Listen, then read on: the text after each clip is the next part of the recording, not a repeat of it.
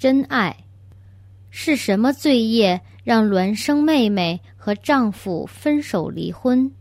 将来还会找到她的真爱吗？你孪生妹妹的婚姻不如意，和丈夫分了手，那是因为他们一起所修的功德只有达到这个程度。况且，由于他俩的信仰、戒律等的见解也都不相等、不相同，要让他累积每种功德，多多布施、持戒、打坐。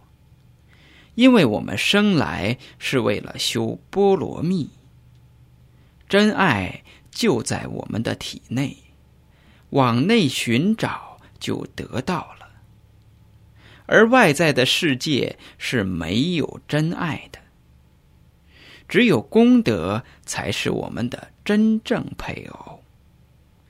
功德时时刻刻如影相随般的跟随着。